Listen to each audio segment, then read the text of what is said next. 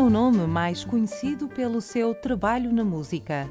A música tradicional dos Açores, profundamente ligada à etnografia e às nossas raízes. Em suma, a uma parte fundamental da nossa cultura. Rafael Carvalho é o nome que anotamos hoje nos cadernos da rádio. Nos cadernos da rádio. Cristina Oliveira anota os nomes que fazem a literatura açoriana dos nossos dias. Aos sábados, na Antena 1 Açores. Esta semana, com Rafael Carvalho. Rafael Carvalho, olá, bem-vindo aos Cadernos da Rádio. Olá, obrigado. Bem disposto? Sim, sempre. Hoje vamos falar no que toca a livros de livros técnicos e, neste caso concreto, de livros que se ligam à cultura dos Açores. Rafael Carvalho, isto é verdade? Falar de música é falar de cultura nos Açores? Eh, está tudo interligado? Sim, claro, a nossa, a nossa música é uma das grandes expressões uh, populares e culturais dos Açores. E, um, claro, muita gente defende e conseguimos, de facto, conhecer a cultura de um povo pela, pelas suas manifestações uh, musicais, uh, pelas suas, pela nossa gastronomia, como costuma dizer. Um, Consegue-se conhecer aquilo que as pessoas são através daquilo que as pessoas fazem. E a nossa música está mesmo muito ligada pela, né, pela dimensão pequenina das nossas ilhas, pela nossa insularidade, está ligada às grandes manifestações que nós temos nos Açores, quer seja da parte religiosa, quer seja da parte cultural. A, verdade é que a viola está lá em tudo.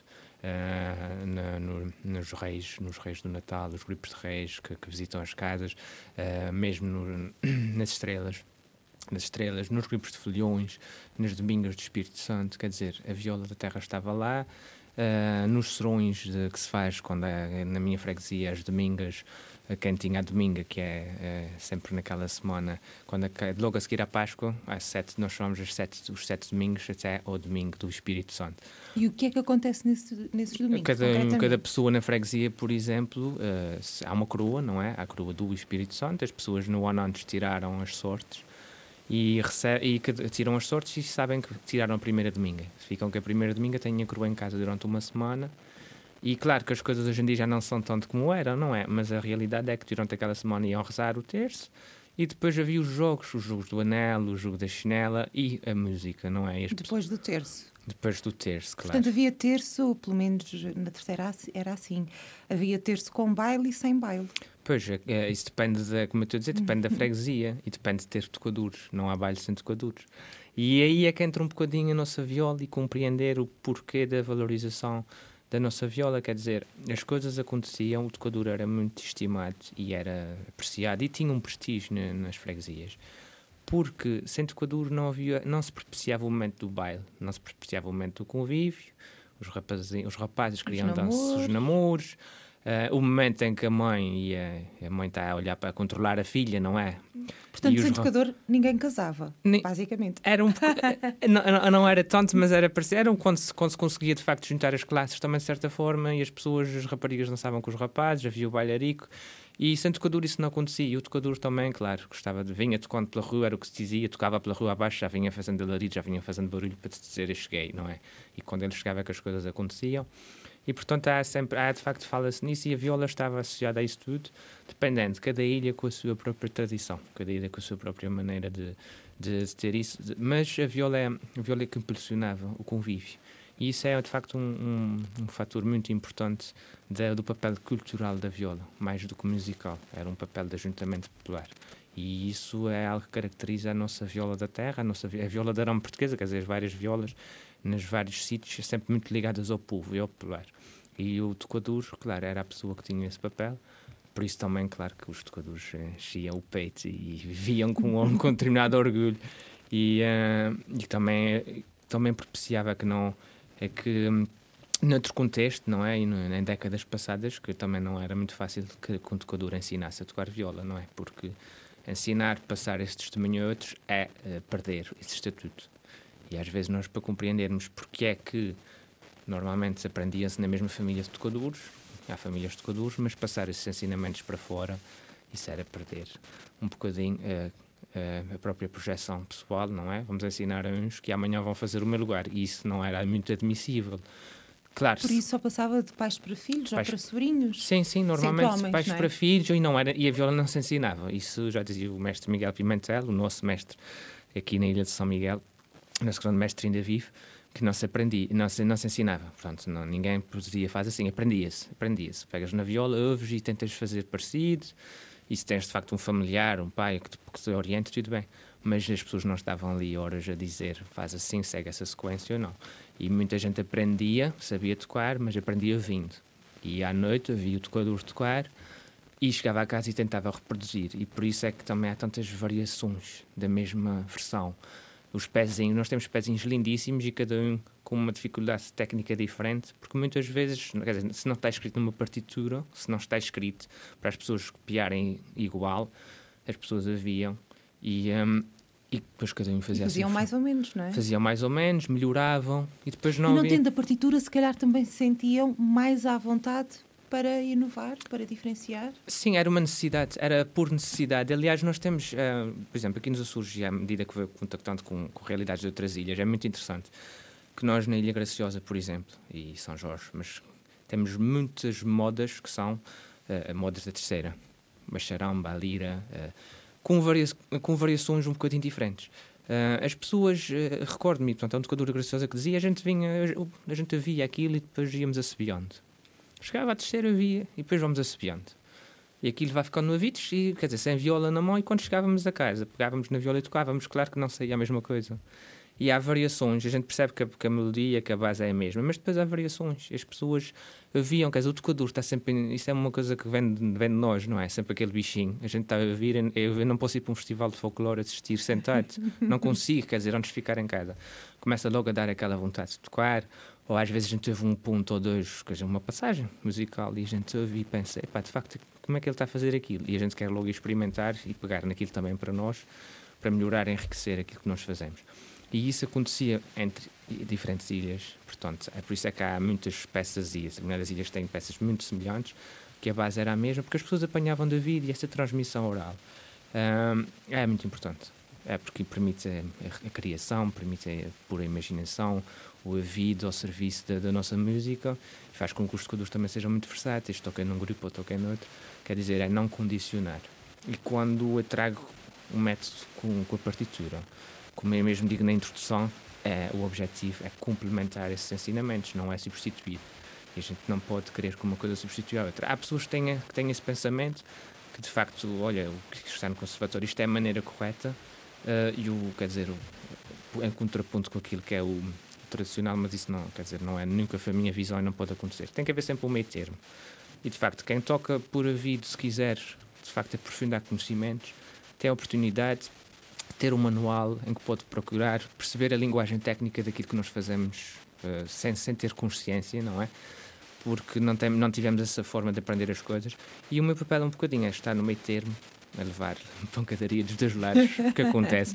Tanto da parte, da parte burocrática, a ter que ter as coisas e compreender qual é a linguagem, não é a linguagem técnica, saber passar isso para a viola, mas também do outro lado, como é óbvio, porque às vezes as pessoas, é não assustar as pessoas, porque as pessoas normalmente a tradição oral, se a gente vem com, com, uma, com, com um discurso ou uma maneira de falar técnica, as pessoas fecham-se imediatamente. Ah, pronto, é um método que não, não está acabado é, e nunca estará. e nunca dizer, estará, não é? eh, e portanto foi começar isto há oito anos quando entrei para o conservatório foi foi claro que foi, é, continua a ser um desafio mas foi começar exatamente com isso eh, explicar as notas na viola as notas os esquemas as notas na escala compreender a linguagem musical associada que é que não é técnica quer dizer as coisas que nós falamos nós nós no, quando estamos a tocar num grupo folclórico dizemos isso é sol e depois vais à segunda de sol pronto mas isto tem um nome, isto é tónica, dominante, subdominante.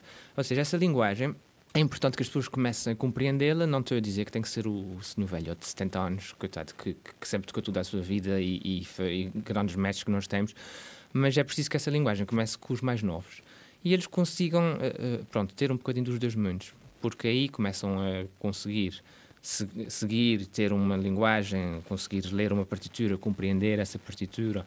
Eh, Consegue-se assim que muitos temas e muitas modas que nós tocamos não se percam, porque há muita coisa aqui, por exemplo, neste segundo livro, que são pesquisas que tive que fazer, coisas que já não se tocam, principalmente não se tocam, mas também muitas das músicas do nosso cancioneiro. E, portanto, é conseguir que, que as pessoas compreendam isso. Mas os meus alunos do conservatório, que vão seguindo isso, tenho alunos que já estão comigo há oito anos, também ao mesmo tempo, eu digo sempre, vocês se puderem, integrem um grupo folclórico, tem alunos que estão em grupos folclóricos, para ganharem a rodagem e a estrada, como nós chamamos, e compreenderem os dois mundos e tentem ter essa linguagem, claro, técnica, mas ao mesmo tempo também eles têm que compreender o que é que, quando chegam cá fora, quer dizer, não tem, isto é sempre a minha visão, não tem utilidade um aluno chegar um, acabar o curso do Conservatório de Viola da Terra e depois não ter uma aplicação prática no que vai tocar, quer dizer, nós estamos ali, se nós tocamos em grupos folclóricos, depois também temos uh, os grupos de rejo, toda a parte instrumental da viola da terra extremamente difícil. Isto tem que ter uma, quer dizer, tem que ter uma aplicação prática. Nós temos que servir a comunidade onde, onde nos inserimos. Até porque trabalhar com os grupos folclóricos de foliões, grupos de reis, isso é essencial até para compreender um bocadinho a alma da viola da terra, da música, da etnografia. Exatamente. É a nossa base musical, é o que nós somos. É o que nós somos. Quer dizer, eu com 13 anos, como quando aprendi viola da terra com o mestre Carlos Quental, Uh, na Ribeira Canto, uns meses. Eh, foi, é, foi da sua, é, é da, da, sua família, o mestre Carlos? O mestre Carlos Cantal é da Maia. É da Maia. É, é da Maia. E ele então, como é que se deu este caso de ele ensinar alguém fora da família? O que acontece foi que o mestre Carlos Cantal esteve. É uma boa pergunta para a gente voltar atrás.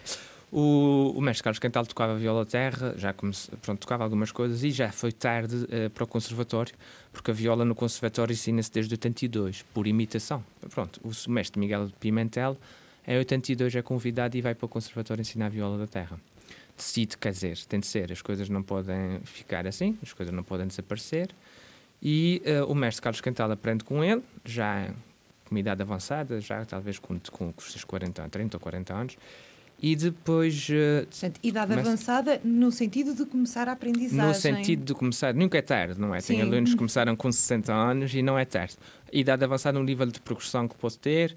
E o Carlos Cantal depois decide correr uh, e começa a correr as freguesias. E muitas freguesias mesmo. E esteve na povoação três anos a dar aulas. E estando na povoação na altura, uh, onde abre o grupo folclórico da Ribeira Quente, uh, é convidado e a oportunidade dele ir lá dar formação.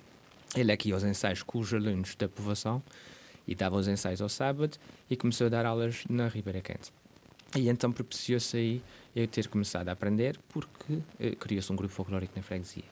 E o meu percurso. Portanto, ele quebrou esse ciclo de manter os ensinamentos apenas em grupos muito restritos, de preferência familiares, e resolveu passar o, o, ensinamento a quem o quisesse. Exatamente. Foi uma coisa que ele me dizia, ele dizia sempre, eu estou a ensinar, mas é para ensinar a outros. Se ensinares a mais duas ou três pessoas. Isso, quer dizer, cria-se uma rede e foi um bocadinho essa mensagem, mais, eh, porque o Carlos Cantal, quer dizer, como professor, era não, não tive muitos não tive muito tempo com ele tive seis meses mas era o que ele a paixão que ele falava da viola. E isso é o mais importante. As pessoas pensam às vezes que é importante é estar a exigir notas exigir passagens e exigir os acordes e esquecem-se que a gente deve primeiro apelar à paixão. A gente se conseguir que os alunos gostem do instrumento o resto vai aparecer. Isto, isto é inequívoco. E a gente primeiro tem que conseguir transmitir o gosto pelo instrumento. Isso o Carlos Cantal sempre foi uma pessoa que falava com uma paixão, quer dizer, o homem vibrava, era um apaixonado pela viola, pelas nossas músicas populares. E, e ele, claro, quando aprendeu com, com, com o mestre Miguel também decide que tá, quer dizer, tem de ser e corre mesmo, ensinou. Há muita gente hoje em dia que ainda toca e há muitos grupos folclóricos que, de facto, permaneceram abertos porque ele corre a ilha e começa a ensinar a viola da terra às pessoas uh, e a levar isso às freguesias, que é uma coisa muito importante já que estamos a falar do conservatório, que é preciso não esquecer que nós estamos centralizados e que uh, tem 15 alunos, não posso ter, é horário completo, quer dizer, nós, nós temos que chegar a mais. E, uh, e esse papel parte muito também de ir às freguesias, onde nós um, ainda se consegue que as pessoas também se consegue facilmente, às vezes, juntar um grupo de alunos. E o Sr. Carlos Cantal faz isso. Aliás, cá em baixo, por exemplo, na Real, o Sr. José de Oliveira também fundam, fundam uma escola, a Escola de Violas da Relva, que está, neste momento já, faz, já fez 26 anos este ano, se não é salvo erro. E, portanto, mais ou menos por aquela altura, não é década de 80, a questão é que as coisas começam-se a pensar de uma outra forma em relação àquilo que seria a viola da terra e começa-se a ensinar, claro, por imitação, ensina, ensinar David, e quebra-se esse ciclo em que as coisas de facto estavam para desaparecer, um, graças a essas pessoas, não é? Eu sou Miguel Pimentel, que é tipo ao conservatório, e isto começa-se a ganhar um novo rumo e há algumas pessoas que aproveitam isto. Obviamente, toda a gente aproveita ou para tocar nos seus grupos folclóricos ou para aprender. Cada, cada pessoa aprende aquilo, quer dizer, que também há que, que deseja. Só quer, eu quero tocar na minha freguesia, só quero, quero tocar só pelo Natal, com os amigos. E, e a gente deve, deve tentar canalizar e, e, oferecer, e, oferecer, essa formação às pessoas. E no meu caso foi isso, um bocadinho aquilo que o mestre Carlos Cantal me transmitiu e disse: Rafael, tu te ensinar, mas é para ensinar a outros. Isto é, quer dizer, isto não pode ficar assim, isto não, as coisas não podem morrer. E fiquei um bocadinho com isto na, na cabeça há 20 anos atrás. Um compromisso de honra, quase. Uh, sim, e, e fico no juízo e todos os dias hum, tenho aqui o aviso a dizer: isto não pode ficar assim. E acabaste por eh, te transformar também um bocadinho num, num ponto de viragem para, para a viola da terra. Uh, a imagem da viola da terra uh, contigo, com os vídeos, com os livros, passou a ter uma imagem um bocadinho mais, mais urbana, no sentido que deixou, se calhar, de ser tão restrito uh, à etnografia, às tradições, aos grupos que existem há muito tempo, tornou-se generalizada, já não é preciso fazer parte de um grupo específico para perceber que a viola da terra existe e está e faz parte de, das nossas tradições e não temos que ser velhinhos sim, sim. para apreciarmos o, o instrumento. E isso passa muito também pelo trabalho que fizeste não só com os jovens, mas com os vídeos também? Sim.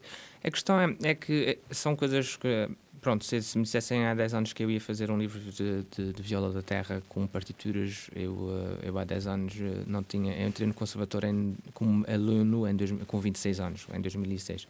Portanto, eu dizia que é mentira, não fazia, porque nem sequer não tinha os conhecimentos para tal. Portanto, eh, quando entrei. E, portanto, ao longo, costumo dizer, ao longo de, do meu percurso, têm aparecido diferentes desafios e diferentes formas de ver. E uma coisa que tem sempre batalhado é que as pessoas têm que compreender que a viola tem que se atualizar e a viola tem de estar onde estão as pessoas.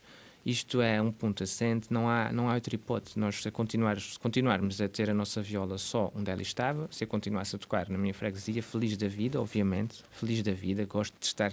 É, é, é, anima-me mesmo, é dos momentos que mais gosto no ano, é quando vou em cima do caminhão distribuir pensões. Adoro. Uhum. Mas a viola tem de estar onde estão as pessoas. E em determinada altura, em 2008, comecei a colocar vídeos no, no YouTube com o risco, sabendo já de antemão o que é que isto, o risco da, da crítica que isso acalentaria, como é óbvio. Da crítica precisamente porque estavas a tirar a viola da terra do seu habitat natural. Sim, sim, claro. Obviamente que a maior parte das pessoas tem reagido bem. Já estamos a falar, já, tem, já tem mais de 500 vídeos na minha página do YouTube. Ui. Desde ensinar as peças do nosso folclore e, e, de facto assim que pus o vídeo ao fim de uma semana, os primeiros contactos que comecei a receber foi do Brasil, tem a viola caipira, mas também tem vários grupos folclóricos que ainda têm a viola da terra, não é? Portanto, a viola da terra chega a outros países, mas sempre por mãos açorianas. Sim, sim, exatamente. E outras pessoas já de, de novas gerações que uh, os filhos e netos ou que, que vão perpetuando esses grupos tocam com a viola da terra nesses mesmos grupos. Também chega ao Brasil e os brasileiros pegam e transformam na viola caipira, que é tocada por milhares de pessoas naquele, no país, que é tudo que é tudo, uh, não é? Uh, é uma outra dinâmica, uma outra vida e pegam Portanto, na daqui a dias, graças aos teus vídeos, vamos ter a Viola da Terra numa telenovela da Globo. Ah, sim, nunca se sabe. nunca se sabe, não é? E, e nós, uh, e de facto, pronto, foi pegar na viola e colocar a viola na, nas redes sociais. Colocar a viola no YouTube e isso, claro, isto são. Mas as pessoas às vezes não compreendem, porque recebo, posso garantir que todas as semanas recebo pelo menos um e-mail, um contacto, alguém que quer saber informações ou da afinação, ou alguém no Brasil, na América, que me manda porque eu tenho uma, uma viola que me deram, querem cordoar, não querem cordoar, mandam-me fotografias de violas. Quer dizer, isto, é, é, isto abriu uma porta interessante, mas ao mesmo tempo que é cansativo manter, porque eu respondo a toda a gente sempre que posso e tenho que responder. E há muita gente que depois esse interesse, e não, é o que eu já falei, é o manter o interesse. E estou sempre a receber esse tipo de contactos, às vezes pessoas que me pedem, gostava de aprender essa música ou aquela música, se sei grava, às vezes não sei, vou estudar vir e vou procurar para gravar e para enviar às pessoas.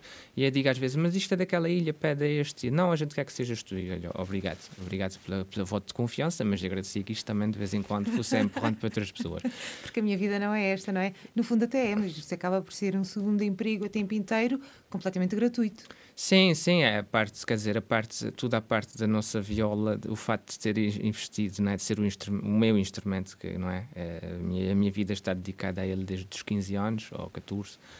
Uh, e agora sempre a tempo inteiro há oito anos. Uh, sim, a maior parte do nosso trabalho é gratuito. É, é, quem trabalha para a cultura e para as artes, para a tradição, sabe que é assim. Uh, esta questão de começar a, a pôr a viola na, na, casa das pessoas, e isto hoje em dia não se consegue se não for pelas redes sociais, toda a gente sabe que é, e tentar editar vídeos sem saber, não sabia, foi cortar, aprender a fazer por minha conta. Depois outras pessoas também têm começado a fazer isso, já vão. Eu digo que as pessoas começaram, mesmo quem filmava, quem gravava, quem registava, podiam, em qualquer ilha, podiam registrar, podiam registrar um momento de, de folhões, podiam registrar um momento de cantoria. As pessoas começam a prestar mais atenção aos tocadores vejo isso, vejo isso das pessoas que fazem recolhas e já se começa cada vez mais as pessoas a querer meter, a querer partilhar, que é mais importante, não é registar e arrumar na gaveta, porque isto não tem uma função para ninguém, não resolve, não resolve os nossos problemas, mas a gente sente que há isso, quer dizer, cada vez mais há um acesso mais. Há oito anos eu não conseguia fazer um vídeo que conseguisse pegar nas violas da terra de várias ilhas, não é? Nas maneiras de tocar, e hoje em dia isto existe. E um, existe porque, quer dizer, as pessoas começam todas a entrar nesta vontade, neste ciclo de mostrar o que é que é feito e de nós falarmos sobre a viola. E isso não existia. E tem sido o que eu acho mais do que livros, mais do que os CDs, é, tem sido um bocadinho o meu trabalho é por as pessoas em partilha o encontro de violas açorianas, aqui em São Miguel os encontros de escolas, de violas, as pessoas, cada um vivia na sua escola, mesmo quando nós abrimos e começamos a ter as escolas, cada um acha que é, é que subescola. Aquilo que se toca ali é que está correto ou se assino desta forma, isto é que é o correto. E tudo o resto não existe. E agora nós temos, queremos uma rede cada vez maior. Não ensino o que aprendi, não ensino o que aprendi com o Carlos Quental, ensino as modas que ele mencionou, as modas do nosso cancioneiro, as modas que, dos CDs do São Miguel Pimentel, recolhas que fiz aqui na rádio, uh, a Escola de Violas da Relva lança o CCD, ficamos com mais de 16 temas no repertório. Ou seja, lá as pessoas conseguem aprender uma visão global disso tudo que é muito mais rico do que só aprender aquilo que uma família de tocadores aprendia, seguia aquele repertório, não é? Obviamente apanhando uma coisa ou outra quando havia os outros tocadores e, e enriquecendo esse repertório. Estamos a falar disso, mas já de outra forma, já é com mais registros, dos registros que há, saber que o tocador pode aprender, já pode ter este, este vasto leque e aprender coisas de outras ilhas e sair com o máximo de formação possível. Esse é o objetivo. Uh, Rafael, desculpa, mas o facto é que Aqui no livro não encontramos apenas eh, temas tradicionais, temos também temas para crianças, o Frère Jacques, eh, por exemplo. Portanto, encontramos aqui uma diversidade de, de estilos. A viola da terra não serve apenas para tocar música tradicional. Exatamente, portanto, quando, quando começamos com, com o primeiro livro e dando aulas no conservatório, eh, obviamente que os mais pequeninos começam com seis anos e foi preciso trazer um, trazer. Eh, que repertório é que se ensina aos alunos que são pequeninos? Porque a viola, tradicionalmente, nós aceitamos alunos um, com 12, 13 anos. Quando nós dizemos já, já tem a mão maior e já é mais rápido para aprender. Portanto, já tem condições físicas, sim, não é? Sim. Agora, como é que se ensina um aluno de 6 anos? Isso foi a primeira coisa em 2008, quando cheguei ao conservatório. Que, uh, se calhar com a lira era um bocadinho pesado. pois. E, e, então lá, lá um, tenho, tenho que ir buscar vários temas infantis, uh, temas para iniciação, que os meus colegas também usam nos outros instrumentos, porque são aqueles temas que são normalmente repetitivos. Uh, porque, como eu digo, não é, o método de tocar viola, qualquer instrumento, quando estamos a aprender, há sempre essa questão. Nós, nós temos muita coisa a acontecer. Temos a mão esquerda no instrumento, não é? Na escala temos que conhecer a nota, a mão direita que tem que também pressionar a corda e depois temos a partitura com uma nota também que a pessoa está a aprender. Ou seja, não é uma coisa tão, tão complexa assim, não é para assustar as pessoas, mas acontece muita coisa ao mesmo tempo e os alunos têm que ter tempo e normalmente usamos essas peças que são repetitivas, infantis, que estão no ouvido porque aí eles conseguem ir memorizando, são peças pequeninas, e com a memorização vão tocando e ganhando essa destreza. A destreza na mão esquerda, a destreza na mão direita, vão ganhando a leitura, e depois começamos então a inserir os temas tradicionais da viola da terra, e claro, adaptações também de exercícios, adaptações de, de estudos e adaptações de peças de outros instrumentos para mostrar de facto que a viola não pode estar surpresa ao tradicional, que é a nossa base, é isso será sempre, pelo menos para mim, quando trabalho com a viola terra, é a base que está lá e é o que as pessoas têm que aprender, começando pela base. Mas também depois ter um conhecimento daquilo que se passa na, na, na passa-se com os outros instrumentos e se passa também cá fora para ganhar uma, uma abrangência maior daquilo que é o conhecimento musical. Portanto, a viola da terra não tem de estar só ligada a esta cultura tradicional, mas pode e deve, deve até eh, crescer para, para outras áreas. Isso, a Sim. sua divulgação para, para outros voos, digamos assim, leva também ao aumento do, do interesse? Sim, é, é, é, o que é importante. Isso é sempre no rumo da nossa conversa. É estar onde estão as pessoas. A viola tem de estar onde estão as pessoas e, tem, e nós, estamos a, nós estamos a combater com tanta. Os, os alunos, eu vou falar dos mais novos, porque é o caso do, do, dos meus alunos no conservatório. Se bem que tem alunos muito velhos, o mais velho tem 80, 80 anos. E portanto, mas estes, os mais velhos, quer dizer, têm o amor e o afeto natural pela viola, só querem ter uma oportunidade, uma escola onde possam aprender.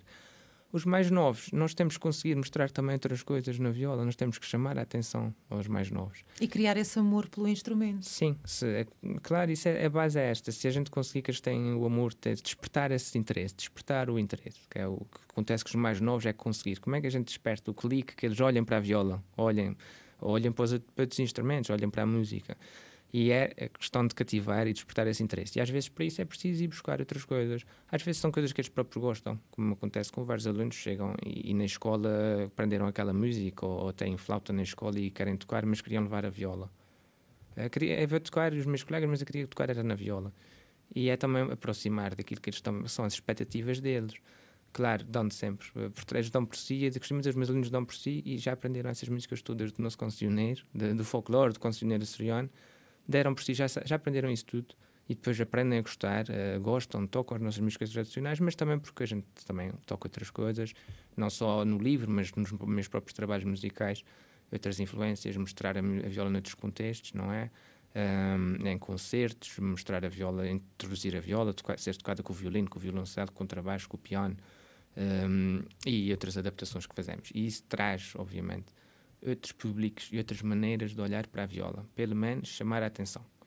Depois, depois as pessoas fazem a sua pesquisa, quer dizer, se estão interessadas, se estão interessadas, se, se percebem que, hum, que a viola existe, porque isto, infelizmente, nas nossas escolas não se fala da viola, que é outra luta. A viola, se estivesse nas nossas escolas, uma imagem da viola e um texto pequenino sobre a viola já era uma, um grande passo. Já conheciam pelo menos o nome, já reconheciam o instrumento. Exatamente, e isso é outro trabalho que tenho feito muito e que tenho ido a muitas escolas que pedem para ir falar da viola e acontece muito, quer dizer, uh, chegar e ter turmas e, uh, de 20, 20 alunos e perguntar quem é que conhece a viola e haver um que levanta o dedo, quer dizer, isto é uma pessoa fica, eh, fica a pensar que de facto não fez nada, não fez, quer dizer, o que é que andamos a fazer, como é que é possível? E depois há de facto outras turmas, consoante os locais, as localidades, as pessoas reconhecem, há tocadores. Uh, mas isso é um trabalho que também tem que ser feito, é um apelo que eu estou sempre a fazer. E tem de ser generalizado, não pode ser só em certos locais. Exatamente. Tem que ser, nós, tem, uh, nós temos que partir. Uh, isso é feito em, em, vários sítios, na Madeira, o, o, Braguinha, que é o, o, o cavaquinho. No, o cavaquinho, não é? No, no, na Madeira chama-se o Braguinha. É ensinado desde 87 em todas as escolas. E este também tem a viola de arame, mas, claro, pelos custos, pelo pelo instrumento ser maior, mas nas escolas ensina-se o cavaquinho. Nas escolas. Uh, isso, quer dizer, isso é um passo gigantesco, que as pessoas começam a compreender a sua identidade e depois sabem que também há o rajão e há a viola de arame. Nós aqui ensinamos flauta. Portanto, aqui não é, vamos correr, uhum. o resto do país será assim. E nós temos que ter um espaço, pelo menos que as pessoas conheçam, saibam que há uma viola que tem 12 cordas. Pronto, essa viola tem 12 cordas. E na Ilha Terceira, por acaso, também tem 15. Pronto. O básico. O básico, saber que há uma viola da terra, que é a viola açoriana, tem os dois corações, que toca a saudade, toca as sapateiras, no pico tem as chamarritas. Quer dizer, uma coisa que não seja muito extensa para não assustar as pessoas, mas o suficiente para as pessoas saberem. Eu já vi esse instrumento e, não sei, tem que saber que tem dois corações, tem o cavalete, tem o espelho, ou tem as cravelhas, pronto. Isto é uma coisa muito básica e já é um passo. E as pessoas saberem nos, quando estão na sua escola, desde pequeninos, e saber que há uma viola da terra.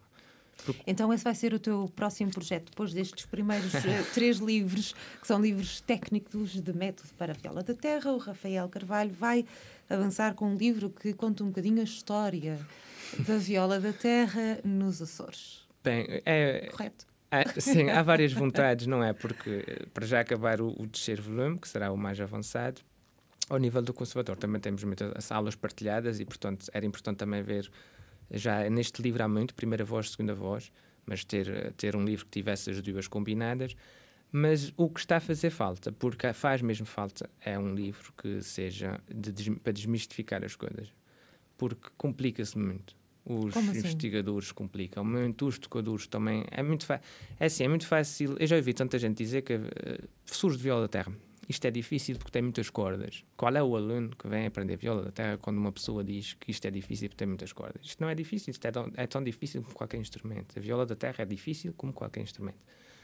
É fácil de aprender a tocar, é difícil de tocar bem. Isto, todos os instrumentos são assim. É muito fácil de aprender a Mas tocar. realmente a viola da terra tem essa reputação, não é? De ser.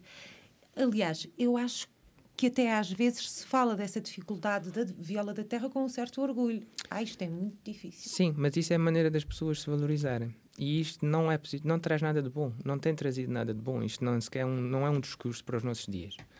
Uh, porque isto é uma maneira de isto é muito difícil, tem muitas cordas, isto é muito difícil, portanto, uh, quem, quem, ainda faz isso é bastante valioso e as pessoas, não, quer dizer, preciso para aprender, já às vezes uh, ensinam, tu vais aprender aí os acordes durante um ano ou dois para ver se de facto tens estaleca para a viola.